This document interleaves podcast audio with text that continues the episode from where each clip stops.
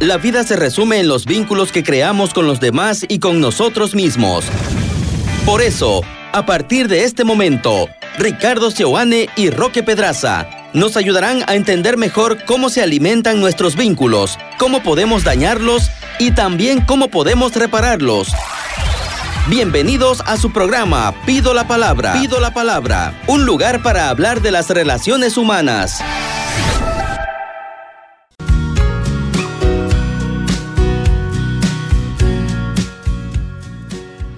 Hoy precisamente vamos a hablar de un tema que puede interesarte si es que tenés pareja.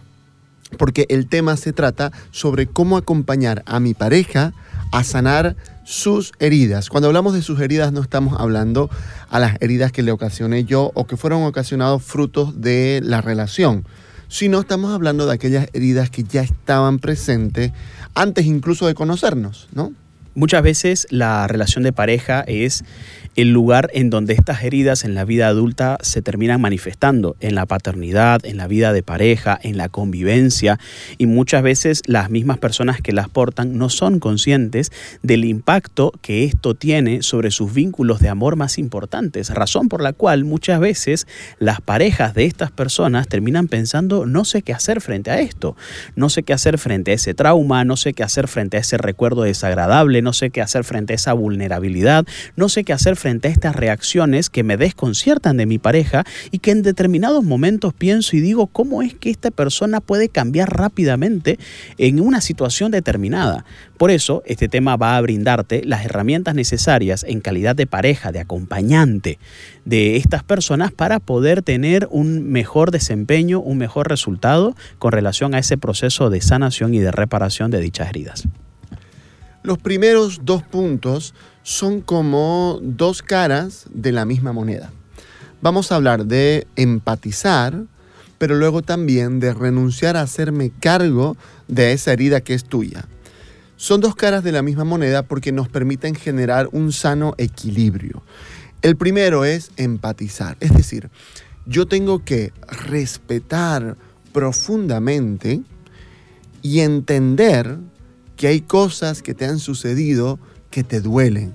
Es como respetar la historia dolorosa de tu pareja. Respetar que las cosas no salieron como, como, él esperaba, que por ahí no tuvo el papá que, que quiso tener o la mamá que quiso tener, o quizás el vínculo de esos papás entre ellos no era un vínculo bueno pueden haber sido muchas cosas, historias que pasaron por rechazo, por abandono, por momentos de enfermedad, por circunstancias adversas, quizás por temas de escasez o de pobreza, en fin, pueden ser muchas cosas. Y el primer punto que puede ayudarte a vos a acompañar ese proceso para que se sane es entender. Entender, empatizar, ponerte en el lugar, no para tener pena, sino probablemente para tener compasión. Es decir, para poder eh, descubrir que hay una historia antes de mí en tu vida y que no todo en esa historia ha sido bueno y útil, sino que también hay algunas cosas difíciles que te han costado en la vida y que, ojo, muchas de esas, eh, eh, de esas heridas, si las llamamos ya así, tienen que ver con las acciones que ves hoy en tu pareja. Entonces el primer paso para poder acompañar a una persona para que se sane eh, emocional, interiormente, es empatizar con él o con ella. Y empatizar, si bien es cierto, es una práctica que, que se hace muy difícil por ejemplo, en situaciones en donde casi siempre pasa lo mismo y ese cansancio del más de lo mismo nos lleva muchas veces a frustrarnos con mayor facilidad, yo creo que una de las cosas que puede funcionar bastante es tener una mirada profunda. Ok, esta persona tiene una herida, y en el proceso de la vida aprendió con esa herida a hacer cosas, a ocultar esa herida o a evitarla como de lugar.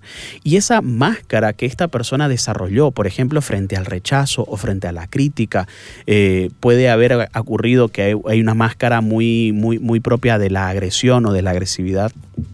Entonces, bueno, yo tengo que tener un poco la mirada profunda, decir, ok, si bien es cierto, la agresión es inadecuada, no está bien, esas reacciones impulsivas son dolorosas, son tremendamente difíciles y aunque después se arrepiente de haberlo hecho, por ejemplo, cosas, actitudes inadecuadas para con los hijos, actitudes inadecuadas para con la pareja, yo creo que es muy importante tener esta mirada profunda de decir, ok, también debo empatizar no solamente con la herida y con qué la generó, sino también debo empatizar con cómo hizo esta persona para lidiar con esta herida y para que al día de hoy se necesite hacer ciertas cosas que probablemente ya no necesita hacer, porque ya no está en ese contexto. Yo ayer conversaba con una persona que me decía, siento que estoy eh, eh, peleando batallas que ya se acabaron.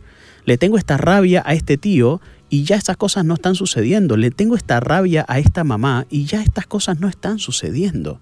Entonces tengo que más o menos entender y empatizar no solamente la herida y de cómo esta nació y entender un poco la historia de esa herida, sino también la forma en cómo esta persona, que es mi pareja, aprendió a escudarse, a evitarla y a como dé lugar a lidiar con ella. Me parece un tema bastante importante en cuanto se trata de empatizar.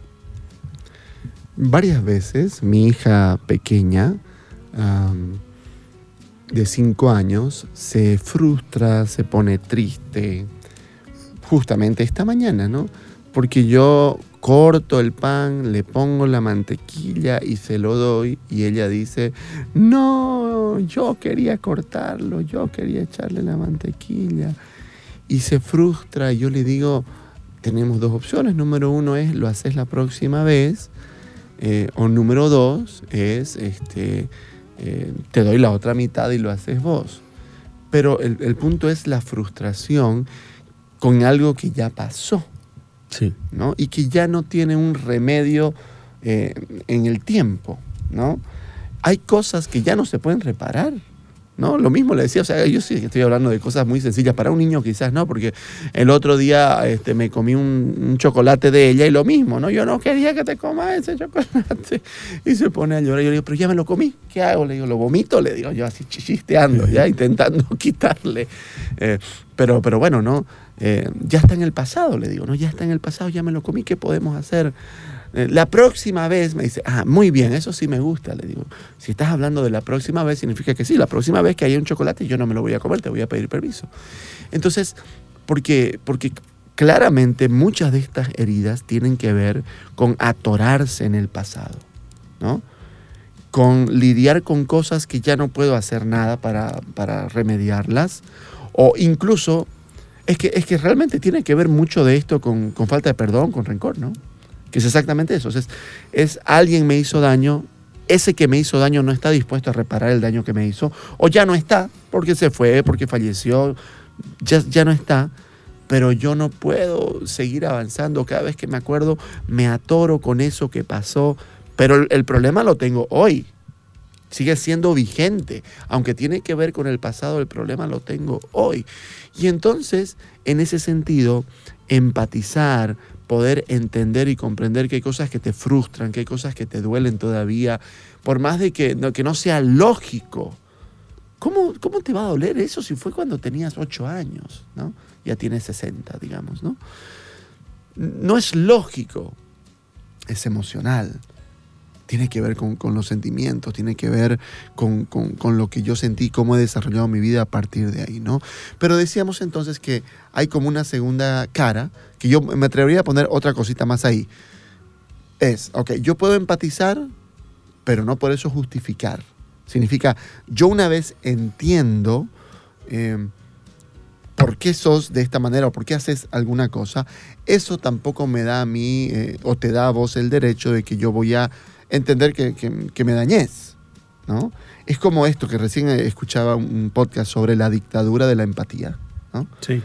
Y que tiene que ver con esto, con que busquemos siempre ser empáticos con los ah, asesinos, busquemos ser empáticos con los que violan, ¿no? Porque pobrecitos ellos lo que hicieron, ok, está bien, hay una parte de misericordia que podríamos tener con todos, pero, pero lo cierto es que no por eso eh, vamos a, quitar la cuestión de la justicia. de lo que es correcto, de lo que es justo. Entonces, que yo te entienda no significa que te doy permiso a que me dañes. Sería como una parte complementaria de la empatía. Y luego lo que ya habíamos dicho, que es, ok, una vez yo entiendo, tengo que renunciar, sin embargo, a la, a la tentación, si querés, de que yo soy el que tengo que hacerme cargo de que vos te sanes. Eso me parece que es un tema importante, porque a ver, muchas veces las personas heridas eh, se complementan con mucha facilidad con personas con necesidades de curar y de sanar. Es muy común ver a personas rotas con personas superayudadoras siendo pareja. Y eso muchas veces termina siendo contraproducente porque llegado el momento, la persona que se ha mostrado superayudadora siente que está no con una pareja, siente que está con un hijo no con alguien que me, en quien me puedo apoyar, sino alguien que tengo como carga en la vida.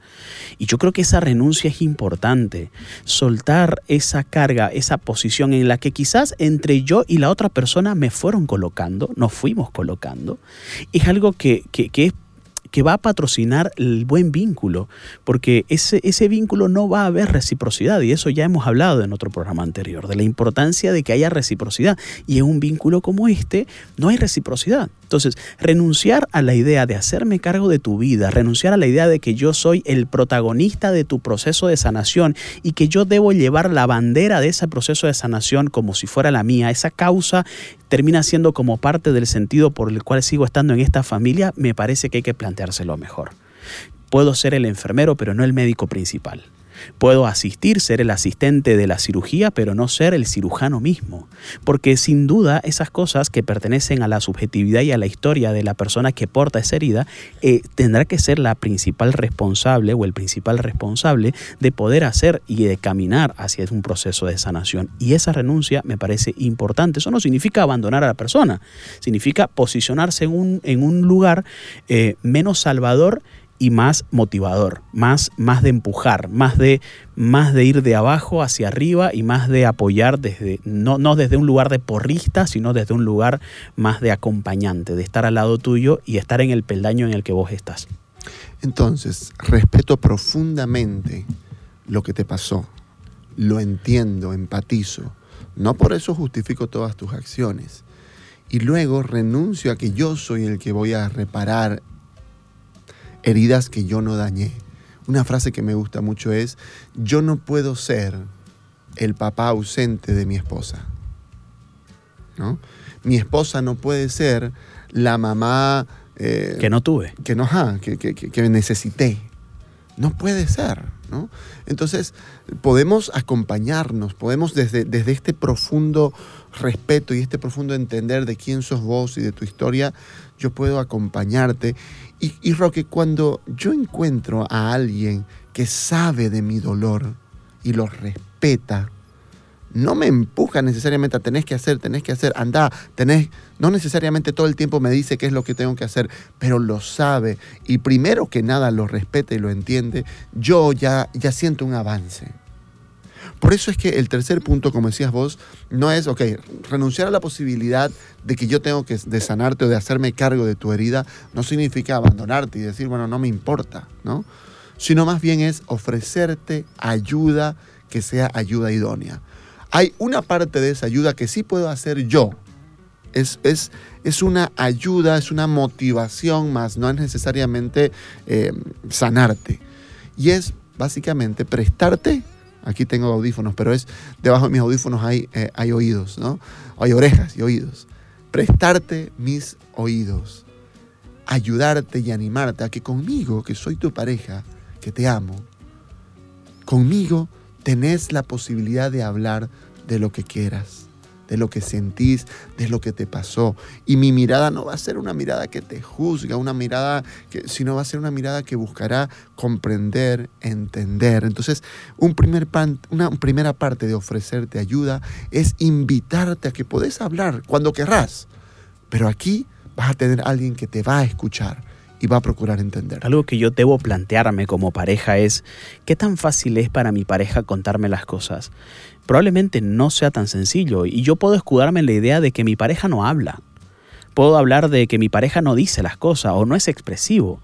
Pero lo cierto es que cuando uno ve en un sitio la seguridad de poder hablar tal cual me pasan las cosas, tal como yo las siento, la posibilidad de que esas conversaciones se den se amplifican muchísimo. Entonces, en vez de escudarme en la idea de mi esposo no habla o mi esposa no habla, yo creo que es importante hablar de, ok, ¿qué puedo hacer? ¿Qué ambiente puedo brindar para que esa persona pueda sentirse segura a la hora de contarme estas cosas? ¿Y qué yo he hecho en el pasado que ha impedido que esas conversaciones sanadoras y reparadoras no se den en el transcurso de nuestra relación?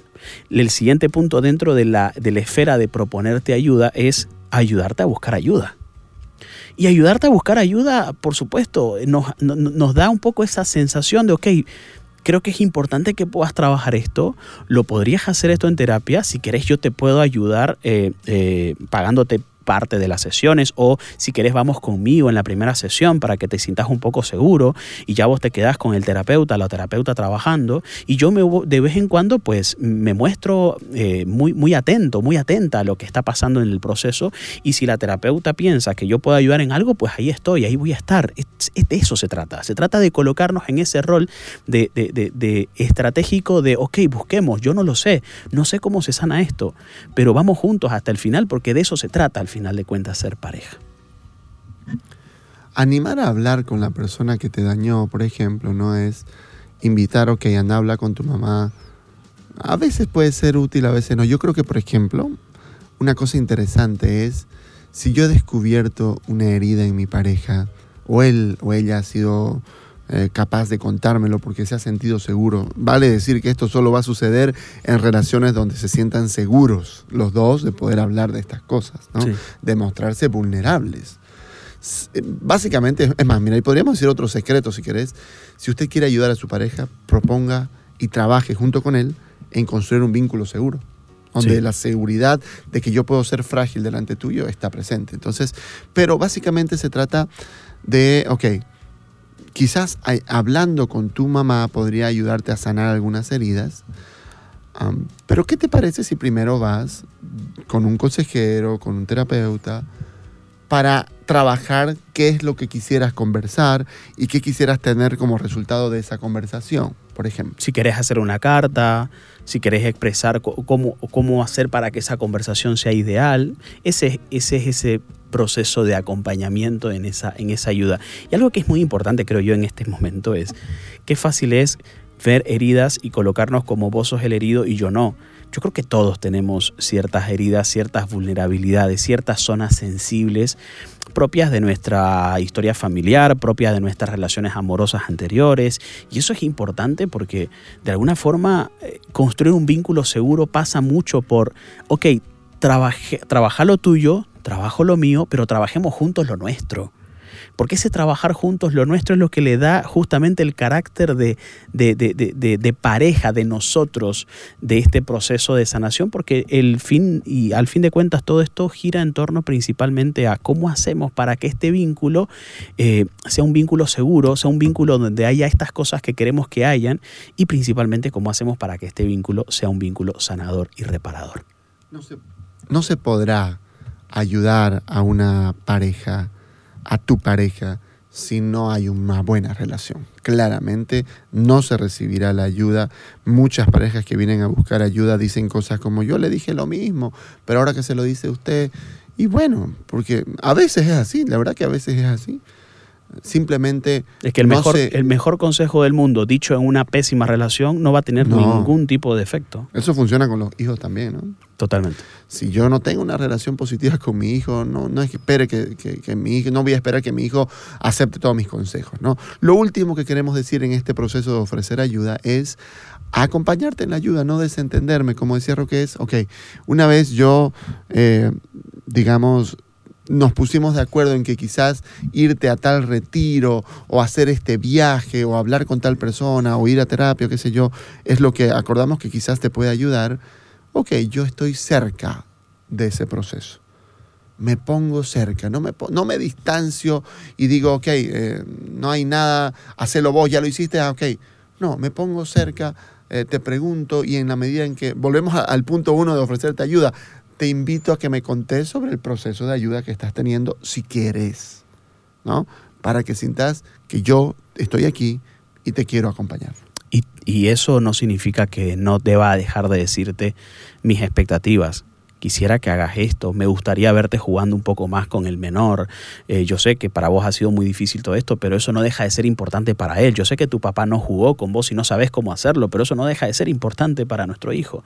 Por lo tanto, vamos haciendo de este espacio un espacio sanador, vamos haciendo del vínculo un vínculo más seguro y vamos haciendo de nuestra relación un verdadero espacio para que podamos sanar juntos.